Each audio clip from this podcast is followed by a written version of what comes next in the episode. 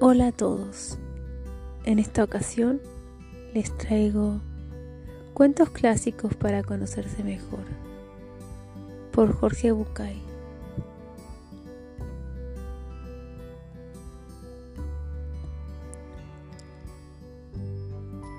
Comencemos.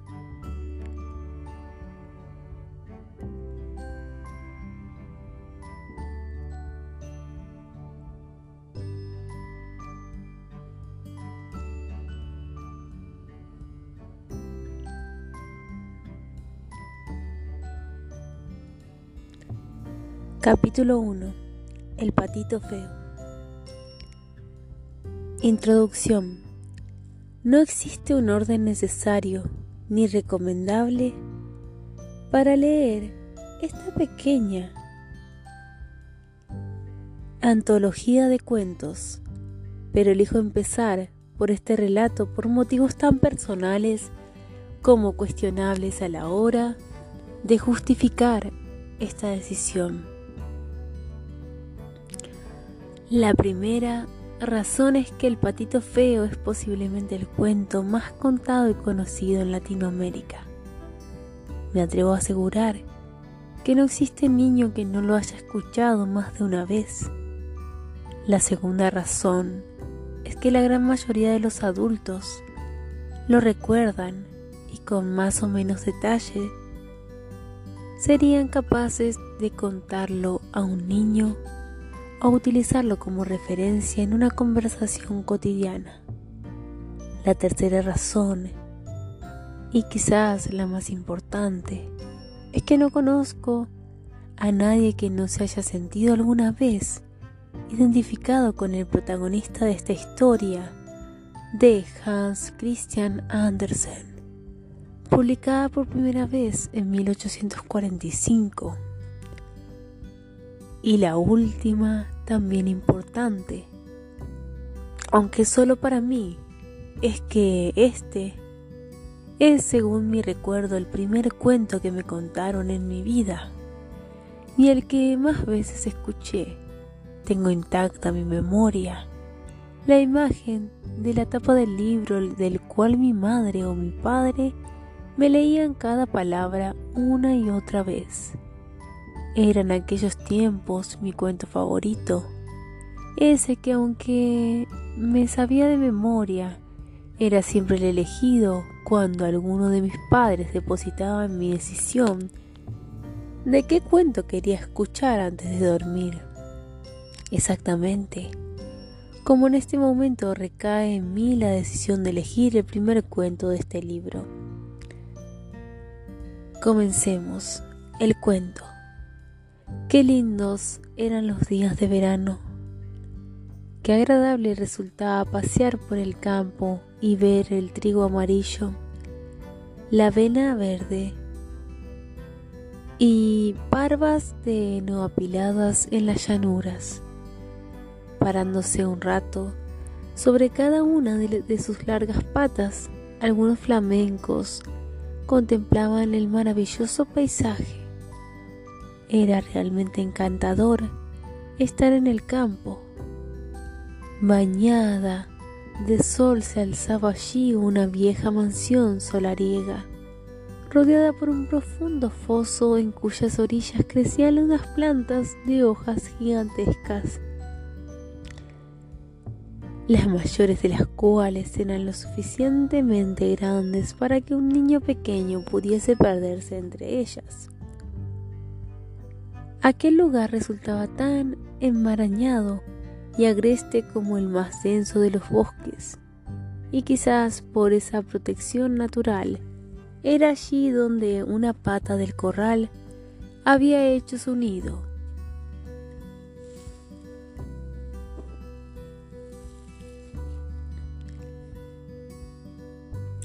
suficientemente lejos de todos como para que nada molestar su tarea y suficientemente cerca para que volver allí cuando su anidad hubiera nacido sea fácil. Un mes después, la pata estaba inquieta. Sentía que ya era tiempo de que naciesen sus patitos, pero se demoraban tanto que la mamá comenzaba a perder la paciencia y miraba con demasiada frecuencia a su nidada, esperando novedades. Al fin, los huevos se abrieron uno tras otro. ¡Pip! ¡Pip! gritaban las pequeñas bolas amarillentas conforme iban asomando sus cabezas a través de los cascarones. ¡Cuac, cuac!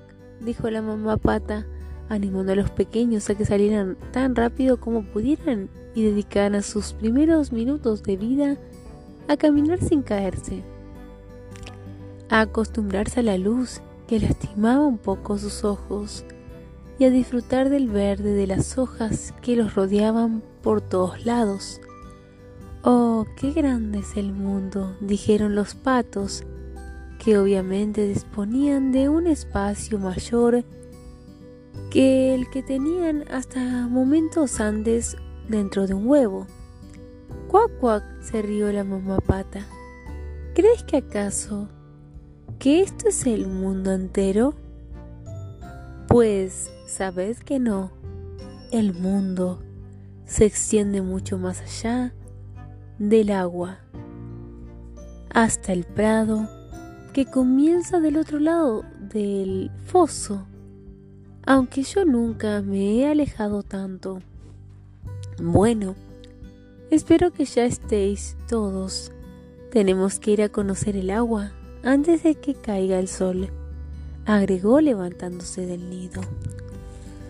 Fue en ese momento cuando llegó una pata mayor amiga suya que venía de visita. ¿Qué haces de pie? preguntó la, la pata de visita en tono de pequeño reproche. Todavía te queda un huevo intacto sin romper en el nido. La mamá pata se dio vuelta para mirar y notó que en efecto el huevo más grande todavía no se había roto ¿Cuánto tardará aún? pensó. No puedo quedarme aquí para siempre. Pero volvió a empollar el huevo, que quedaba como su instinto que le decía que debía hacer. No siento ni una señal de que esté por romper, se quejó. Pero fíjate los otros y dime si no son los patitos más lindos que se hayan visto nunca. Todos se parecen a su padre cuando era joven. Su padre, el muy bandido, ¿por qué no vendrá a verme? Tú ya sabes cómo son los patos, dijo la anciana por decir algo. Ellos siempre le dejan todo el trabajo a una. Creo que me quedaré sobre él un ratito aún, dijo la mamá pata. Y si no sucede, me iré, me iré. He estado tanto tiempo aquí sentada que ya me duele todo. Bueno, que haya suerte, dijo la pata vieja y se alejó contorneándose. Por fin se rompió el huevo. Pío, pío, dijo el pequeño, con una voz extraña para un recién nacido. Cayéndose del cascarón, a la mamá pata no le gustó su grito. Lo miró con detenimiento, notando lo grande y feo que era. Dios mío, qué patito tan enorme, exclamó. No se parece a ninguno de los otros. Y era verdad. Su plumaje, gris y encrespado, era muy, muy distinto al plumaje amarillento y suave de sus hermanos. El último sol del día brillaba en las verdes hojas y teñía el cielo de toda la gama de naranjas y morados. La mamá pata se acercó al foso con toda la familia y plap, plaf, saltó al agua. Cuac, cuac, llamaba. Venid, vamos, no tengáis miedo y uno tras otro los patitos fueron imitando su salto. El agua se cerraba sobre sus cabezas, pero enseguida resurgía flotando magníficamente. Pocos minutos después estuvieron todos en el agua, incluido el patito feo y gris que lo seguía con alegría. Todos movían sus patas nadando sin el menor esfuerzo detrás de la mamá pata. ¡Cuac, cuac! gritó al rato. Venid, vamos, conmigo que tengo que presentaros a los vecinos del corral, pero no os separéis mucho de mí no sea que os pisen, y andad con los ojos muy abiertos por si viene un gato. Se detuvo brevemente para comprobar que todos los, la seguían. A ver, ¿qué pasa con esas patitas? Andad más rápido.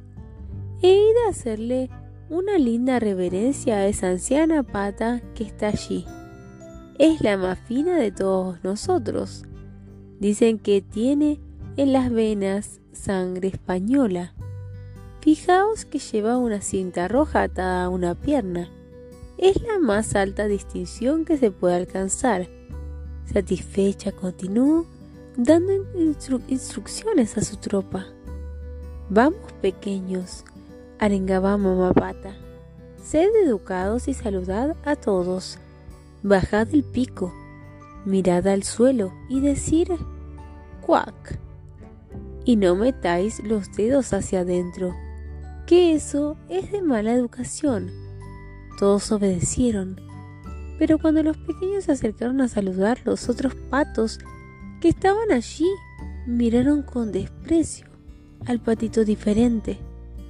Finalmente exclamaron en voz alta, ¡Uf! ¡Qué patito tan feo! Lleváoslo de aquí.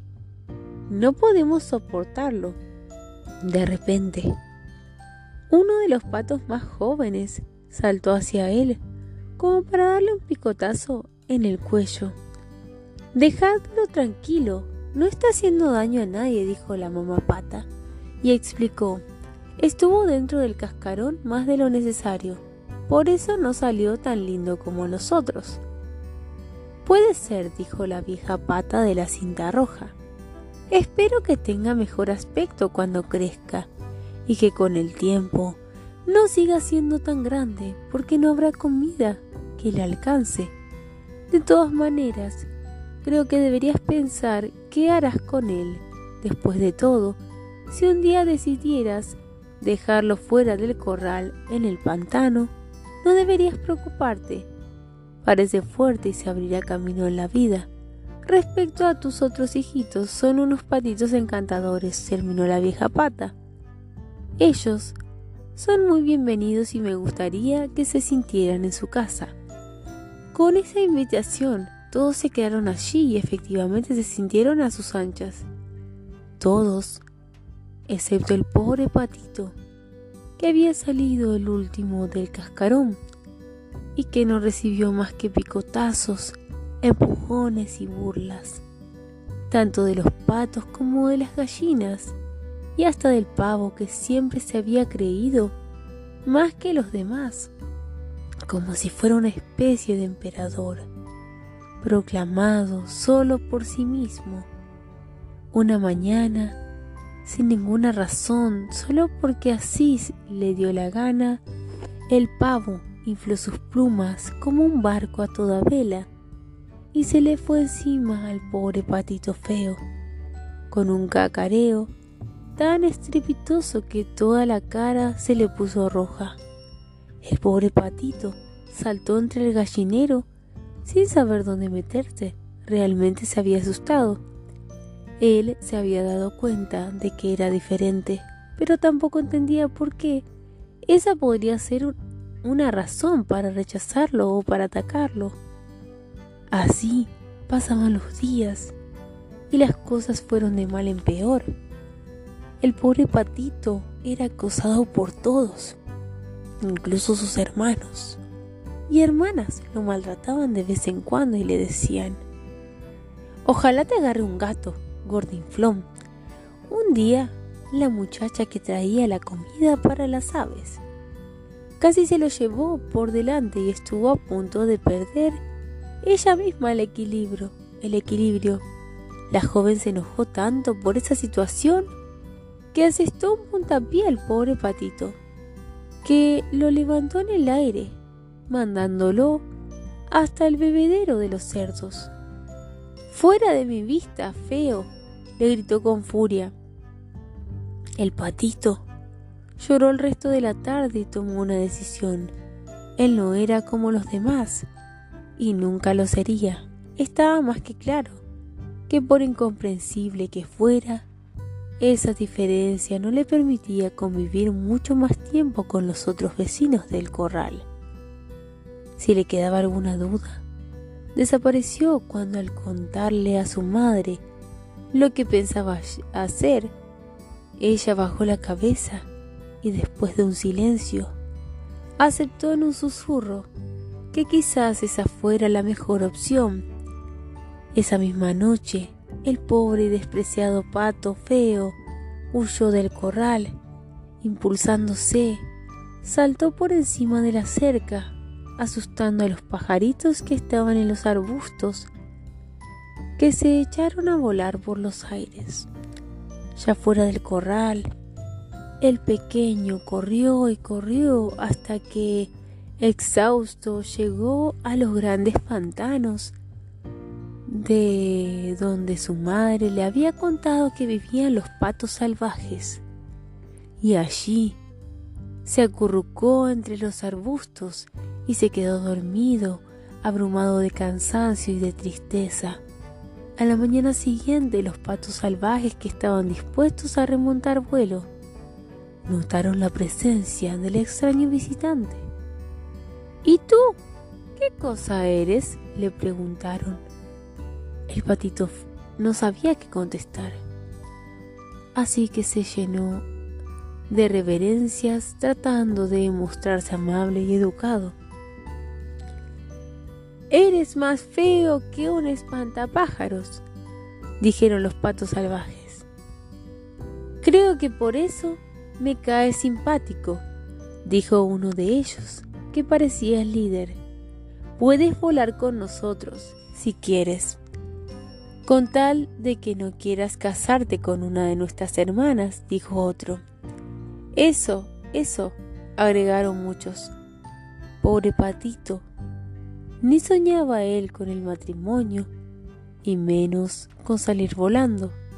Él solo quería que lo dejasen estar tranquilo entre los juncos y tomar un poquito de agua del pantano. ¡Bang! ¡Bang! se escuchó en ese instante y todos los patos levantaron vuelo desordenadamente. Sin embargo, poco después, dos de ellos fueron alcanzados por las balas de los cazadores y cayeron muertos entre los juncos tiñendo el agua con su sangre.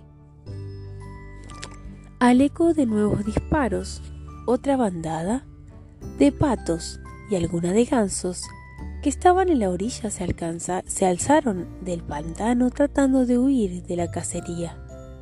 Casi muerto de miedo el pequeño patito escondió la cabeza bajo sus alitas y haciéndose todo lo chiquito que podía se ocultó en el hueco entre dos piedras que descubrió junto a los arbustos. Nubes de humo azul con un fuerte olor a azufre se esparcían por el oscuro follaje, para perderse luego lejos sobre el agua. Era evidente que debía salir de allí en cuanto tuviera la oportunidad. Pero este no era el momento. Un enorme perro de caza se acercaba hasta su escondite oliendo cada centímetro del fangoso terreno. ¡Ens! ¡Ens! husmeaba el animal con una lengua gigante que le colgaba fuera de la boca que babeaba copiosamente. Con un pequeño movimiento de sus patas, esa hueso apartó las piedras que ocultaban al patito feo, dejándolo al descubierto. Apretando los ojos, el pobre Animalito se dio cuenta de que su final estaba cerca. El perro acercó el hocico a menos de un centímetro de su cuerpo tembloroso. Lo olió por unos segundos interminables, le enseñó sus agudos dientes y misteriosamente se fue. sin ni siquiera tocarlo. El patito, que estaba paralizado, volvió a respirar con un gran suspiro de alivio. Soy tan feo que ni los perros saben qué clase de presa soy, se dijo y se dispuso a quedarse allí muy quieto, mientras los perdigones seguían repiqueteando sobre su cabeza y el tufillo de pólvora llenaba cada vez más el aire. Cuando la tormenta que se alejó a los patos y a los cazadores, el patito todavía un rato ahí esperó para asegurarse de que todo estaba en calma y salió del pantano corriendo, otra vez hacia algún lado. Así llegó a una vieja cabaña tan, tan destruida que era un misterio que se mantuviera en pie, pero que por lo menos ofrecía resguardo de la lluvia y el viento. El patito se escabulló por una rendija y trató de sacudirse lo mojado para poder entrar en calor y dormir fuera de peligro por primera vez en mucho tiempo. Por la mañana, el patito se enteró de que la cabaña pertenecía a una anciana que compartía su vida con un gato y una gallina, a los que llamaba respectivamente hijito e hijita. Ellos fueron los primeros que descubrieron al extraño visitante. El gato lo, saludó ronroneando y la gallina con su cacareo. Pero, ¿qué pasa? preguntó la vieja acercándose. Descubrió a nuestro héroe en un rincón. La anciana pensó que era muy buena noticia saber que podrían contar con huevos de pata para agregar a las pocas provisiones con, las que contaban siempre y cuando no sea macho. Razonó en voz alta. Deberemos darle unos días de prueba. Así que al patito le dieron tres semanas de plazo para, para poner, al término de las cuales, por supuesto, no había ni rastro de huevo. Entonces la gallina le preguntó, Dime, ¿puedes poner huevos? No, pues entonces no sirves para nada Vete a tu rincón y ni hables. Sé nadar, dijo el patito feo. ¿Nadar? dijeron los dos animales. ¿Y eso para qué sirve? ¡Qué estupidez! Pero es tan gustoso nadar en el agua, dijo el patito feo. Tan gustoso zambullir la cabeza y bucear hasta el último fondo. Agradable, dijo la gallina casi burlándose. Me parece que te has vuelto loco. Pregúntale al gato. No hay nadie tan listo como él. Pregúntate, pregúntale a nuestra vieja ama, la mujer más sabia del mundo. ¿Crees que a ellos les interesa nadar o zambullirse? No me comprendes, dijo el patito. Pues si yo no te comprendo, me gustaría saber quién podrá comprenderte. Supongo que no pretenderás saber más que el gato ni ser más sabio que mi señora, por no hablar de mí misma. Has tenido la suerte de encontrar un lugar cálido y confortable, y lo único que se te ocurre es nadar. La gallina sacudió las plumas y continuó con aire de suficiencia. No eres más que un tonto. Deberías aprender a poner huevos o a ronronear si no quieres que te echemos pronto. Te lo digo por tu propio bien. Solo los buenos amigos te dicen las verdades. Y así fue como el pactito preguntó hacia dónde estaba la laguna y se marchó. Allí nadó y se zambulló a gusto, pero ni siquiera los cuervos que se posaban en los árboles cercanos le dirigían un graznido. Pronto llegó el, otoño, las hojas en el bosque se tornaron amarillas o pardas. El viento las arrancó y las hizo girar en remolinos, y los cielos tomaron un aspecto hosco y frío. Las nubes colgaban bajas, cargadas de granizo y nieve. Cierta tarde, mientras el sol se ponía en un maravilloso crepúsculo otoñal, de entre los arbustos emergió una bandada de grandes y hermosas aves. El patito no había visto nunca unos animales tan, em, tan espléndidos. Eran de una blancura resplandeciente y tenían largos y esbeltos cuellos. Los cisnes lanzaron un fantástico grito y extendieron sus alas largas y magníficas y se elevaron alto, muy alto en el cielo, alejándose hacia el sur. El patito feo se sintió lleno de una rara inquietud, mezcla de admiración y envidia. Ah, él jamás podría olvidar aquellos hermosos y afortunados pájaros. Qué lindo sería poder volar a otros lugares en lugar de verse forzado a nadar innecesariamente para impedir que el agua se congelase en torno suyo. De hecho, cada noche el hueco en que, se, en que nadaba se hacía más y más pequeño.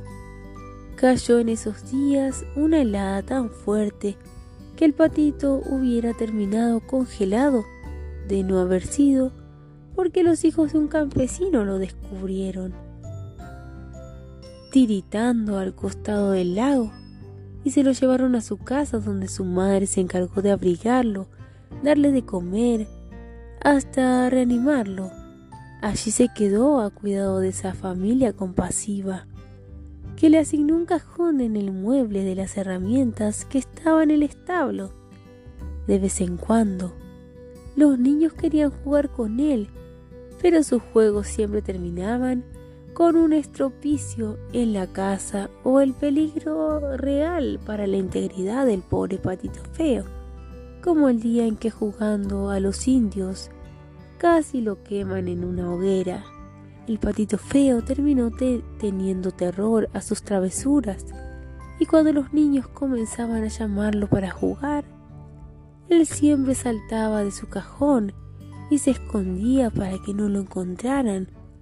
Una mañana que había buscado refugio de esos bandidos entre los juncos, notó que por fin el sol comenzaba a calentar y que las alondras habían vuelto a cantar. La primavera había llegado. Quizás por instinto o por curiosidad, se le ocurrió desplegar sus alas para exponerlas al sol. Cuánto habían crecido.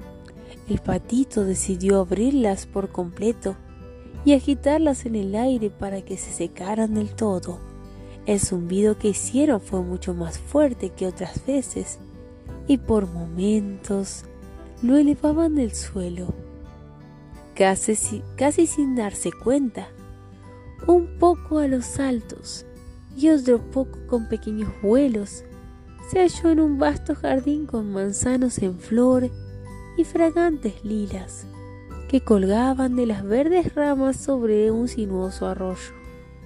Oh, qué agradable era estar allí, en la frescura de la primavera. En eso aparecieron frente a él tres hermosos cisnes blancos muy parecidos a aquellos que había visto levantar el vuelo y se sorprendió de su propio pensamiento.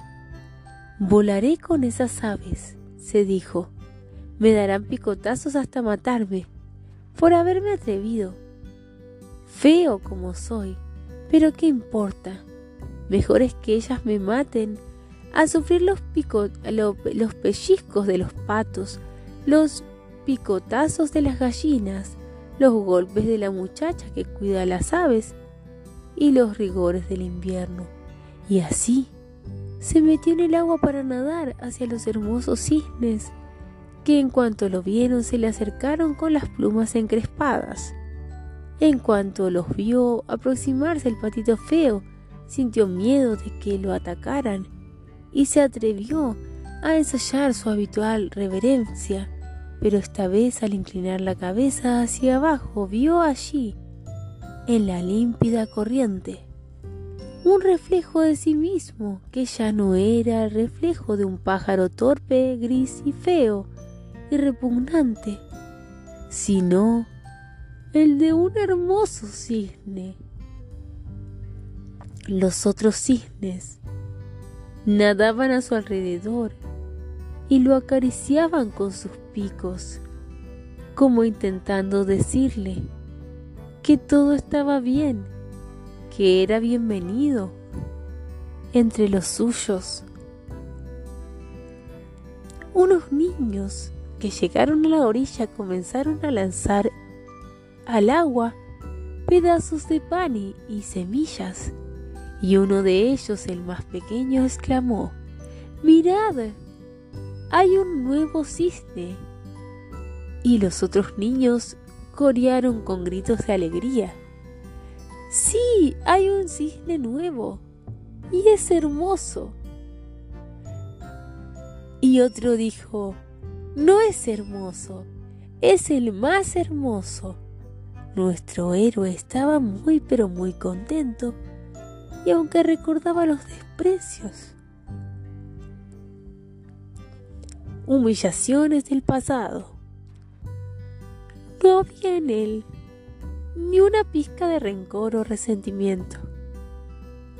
En un momento, las, las lilas se inclinaron, sus ramas ante él, bajándolas hasta el agua misma, y los rayos del sol, cálidos, amables, hicieron brillar aún más su delicado plumaje, plumaje blanco. El recién llegado alzó el esbelto cuello y levantó vuelo, seguido de los demás, que por esta cosa que tienen los cisnes no querían separarse de él, desde el aire. El cisne, que hasta hacía poco había sido solo un patito feo, miró el corral en el que había pasado los primeros días de su vida y se alegró en lo más hondo de su corazón. Se dio cuenta que nunca había sido tan feliz. Moraleja. Tradicionalmente se considera este cuento como la metáfora perfecta de las experiencias de rechazo, padecidas durante la incómoda etapa del crecimiento de los más pequeños en lo que hoy podríamos encuadrar tranquilamente en una situación de bullying. Estoy seguro de que nadie o casi nadie podrá pasar por la historia sin sentirse identificado con el pobre patito feo en alguna etapa de nuestra vida o alguna situación tal vez particular. Todos nos hemos sentido un poco rechazados o claramente discriminados por nuestro color de piel, nuestra altura, gordura o color de pelo, el tamaño de nuestros pies o dimensiones poco comunes de nuestra nariz. El cuento invita a confiar en los propios recursos y encontrar lo más hermoso y destacable que hay en cada uno, o lo que es lo mismo, siguiendo la metáfora planteada en el cuento, descubrir la propia cisnidad de cada cual. La otra puerta. Así termina esta historia. El patito feo se daba cuenta que había alcanzado la felicidad. Y es allí, justamente en ese punto, donde yo pretendo que me acompañes para estar juntos. Saquemos algo más de este maravilloso relato es evidente que la felicidad es un tema tan profundo y tan necesitado de estudio como lo, de, lo son el amor, el odio, la dificultad de comunicación, la postura frente a la muerte o la misteriosa distorsión de pensamiento que nos lleva a creer que somos los dueños de la forma correcta de pensar o de, o de legislar infaliblemente sobre lo bueno y lo malo, o sobre lo bello y lo feo. Después de todo, ¿qué otra cosa son nuestras problemáticas más que obstáculos o barreras en el camino de la búsqueda para realizarnos como personas? ¿Qué otro tema podría ocuparnos más que este objetivo cuando a muchos como a mí nos cueste definirlo con una palabra? Llamemos a este destino como cada uno prefiera. Autorrealización, iluminación, éxito, conciencia continua, cima espiritual, darse cuenta, paz interior o simplemente felicidad. Lo mismo da.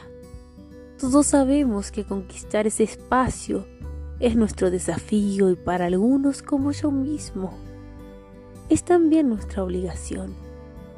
Habrá quienes se pierdan en el trayecto y se condenen a llegar un poco tarde. Y habrá también quienes encuentren un atajo y se transformen en expertos guías para los demás. Estarán los afortunados a, a los que el sendero se les abre frente a sus pies desde un principio. Habrá otros que tendrán que batallar para empezar a recorrerlo, como el patito feo.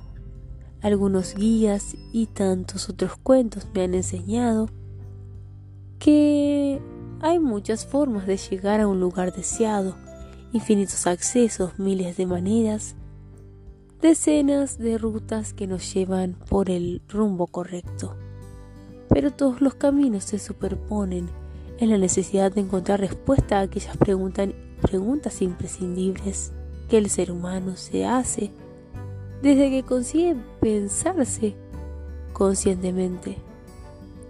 Las tres preguntas que el protagonista del cuento se hace, aunque no en palabras, y se responden en acciones concretas y decisiones valientes. Esta expuesta el, planteamiento de la relectura de este primer cuento. Aprender que no hay un camino que no implique las respuestas a estas preguntas. ¿Quién soy? ¿A dónde voy? ¿Y con quién? Preguntas que, al formar parte de todas las rutas trazadas no se pueden esquivar más que por pequeños instantes, ya que adelante en el camino, si no las respondiste, volverás a enfrentarte con ellas. Preguntas que habrá que responder si uno pretende seguir avanzando, porque en la búsqueda de las respuestas se aprende lo que es imprescindible saber para seguir adelante preguntas que debemos contestarnos una por una y en ese riguroso orden. ¿Qué hubiera sido del patito feo si hubiera decidido su rumbo de acuerdo con el mensaje de los otros habitantes del corral? ¿Qué sería de ti si creyeras que solo eres valioso dependiendo de con quién estés? ¿Qué sería de todos nosotros si aquellos entre quienes estamos decidieran imponernos su criterio sobre quiénes deberíamos ser? ¿Qué hubiera sido del pobre protagonista si se hubiera limitado a fracasar, tratando de copiar la manera de ser de los demás y acatando el mandato de ser feo, repudiado e inútil? El patito feo señala con claridad su darse cuenta. Él no es lo que los demás dicen él es diferente, pero no necesariamente eso lo hace despreciable. Él es diferente, pero de alguna manera emprende entonces el desafío de descubrirse. Definitivamente no es un pato, tampoco un ganso, ni un gato, ni una gallina, y deberá aprender a no pretender ser ninguna de esas cosas antes de saber quién es. Y el precio de esa rebeldía no es barato ni tarea sencilla. Una lección de vida que aprendimos a escuchar de boca de todos los maestros espirituales. Vuelve hoy a nosotros, pero esta vez de la mano de los economistas, los ministros de Hacienda o los jefes de gobierno, el objetivo inmediato del crecimiento ya no está atado a la seguridad de los bienes, las riquezas o las posesiones, sino más bien a la libertad, y esa conlleva el desapego. El valor del desprendimiento ha sido ensalzado por casi todas las doctrinas religiosas y por la mayoría de los maestros espirituales, con llave y pasaporte a la hegemonia de lo mejor de cada uno y todos ellos estaban en lo cierto. De San Francisco de Asís a Buda, varios modelos de vidas desapegadas han sido tomados como ejemplos que había que imitar, aunque leyendo su historia se demuestre que los paradigmas de su tiempo y sus parámetros culturales no son muchos casos vigentes en el mundo que habitamos. Desde niños hemos aprendido a valorar nuestros útiles, nuestra ropa y nuestras cosas. Hemos sido enseñados a conservar, a cuidar, a no destruir y hacer lo posible para tener más y más. Sería tan difícil cuestionar esa pauta y sin embargo, quizás haya algo que sí podemos hacer. Podemos agregarle pautas, cuatro matices que, sin violar la esencia de lo cultural, nos permitan avanzar en el, avanzar en el desapego. Dos que sí y dos que no. Sí a explorar, sí a compartir, no a retener y no a acumular. Quien tiene un lugar que considera suyo lógicamente, lo valora y eso suena bien y sano. Pero una cosa es valorar y otra muy diferente es aferrarse. Una cosa es disfruto de todo lo que tengo y otra es lo necesito para ser quien soy. Una cosa es elijo estar donde estoy y otra cosa diferente. Soy prisionero de este maravilloso lugar. Parece una verdad, pero grullo que nadie es por lo que tiene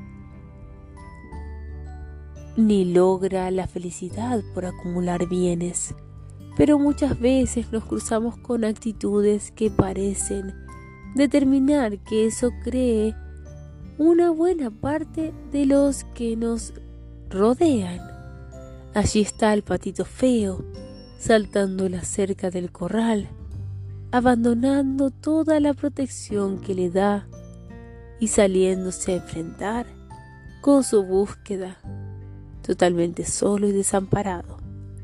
De esto habla también este cuento, de cómo el abandono de la zona segura o zona de confort, como hoy se la llama, puede jugar un rol fundamental y positivo en nuestras vidas. Y si aprendemos algo de este patito feo, sabremos que ciertamente se necesita coraje para desprenderse de lo previsible y de correr el riesgo de seguir la llamada de tu propio corazón, tus sentimientos, tu intuición o tus ideales, pero con toda seguridad tomaremos esa decisión. La tomaremos. Y más de una vez, exactamente como tú y como yo. ¿No crees? La segunda pregunta para el patito feo, la más difícil, es ¿dónde ir? en nuestro mundo humano. ¿Qué es aquello que le dará sentido a tu vida? El patito feo no sabe de propósitos, tanto como tú o como yo, pero tiene claro que busca un destino mejor que el que le había tocado en, en suerte. Quiere ser el mejor, el que pueda llegar a ser y disfrutar de las cosas hermosas de la vida, no está mal para un huevo empollado en un nido equivocado. ¿No crees? Entre nosotros, contestar a esa segunda pregunta tampoco es fácil.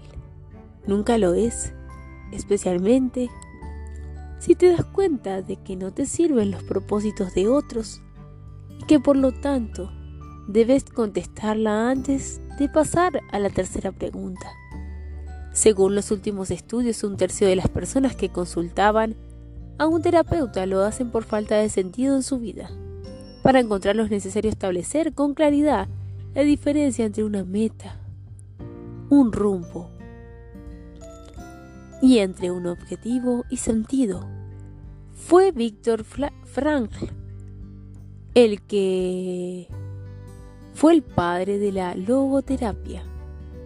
El primero llamó la atención de los terapeutas hacia la importancia de encontrarle el sentido a la vida.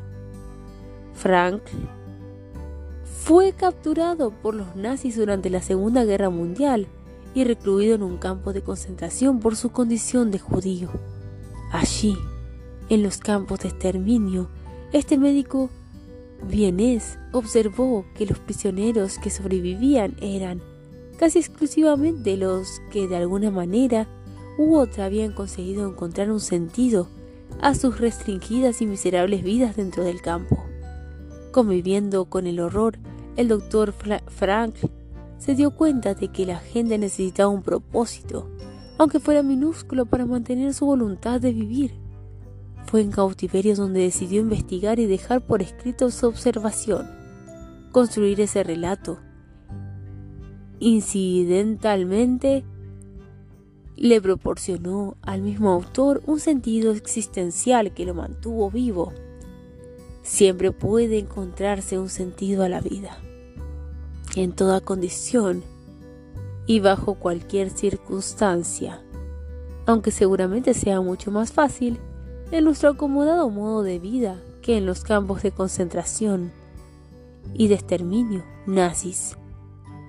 Pero de todas formas deberá comenzarse siempre por distinguir conceptos como meta y rumbo, cuyas diferencias, si bien son elementales, muchas veces pasan desapercibidas. En la vida las metas son como los puertos a los que llegar y los recursos para hacerlo, así como el mapa de los caminos los aportará la experiencia. Así los logros son estímulos para seguir adelante, pero la dirección, el rumbo y el sentido solo pueden conseguirse cuando decidimos el propósito de nuestra existencia. Como siempre sucede también en el cuento, al encontrarse con la certeza de estar en el rumbo, las respuestas a la tercera pregunta comienzan a presentarse. Es el encuentro con otro u otros que van en la misma dirección y que, como yo, han tenido alguna vez el coraje de dejar atrás lo que no está. Es el camino del amor y el de coincidir en tiempo y espacio con los compañeros de ruta. Como el patito feo antes de iniciar su camino, también nosotros tendremos a crear y creer que el mundo cotidiano, nuestra familia, nuestra pareja, el trabajo, la ciencia y la política están constituidos por elementos de una realidad incuestionable e independiente de nosotros, que era así antes de nuestra llegada y seguirá siendo después de nuestra partida. El cuento es un himno que invita a volverse cómplice de la realidad en la que cada uno vive, asumiendo que el mundo y todo lo que contiene está configurado por lo que entre todos vamos construyendo activamente. Si sé quién soy y tengo claro cuál es mi rumbo y me permito elegir conscientemente de quién me acompaño, no solo podré tener un camino sereno y placentero, sino que también podré desarrollar una percepción más optimista de las cosas e inevitablemente avanzaré en la dirección de conseguir que el mundo se transforme más y más en aquello que deseo para mí y para todos.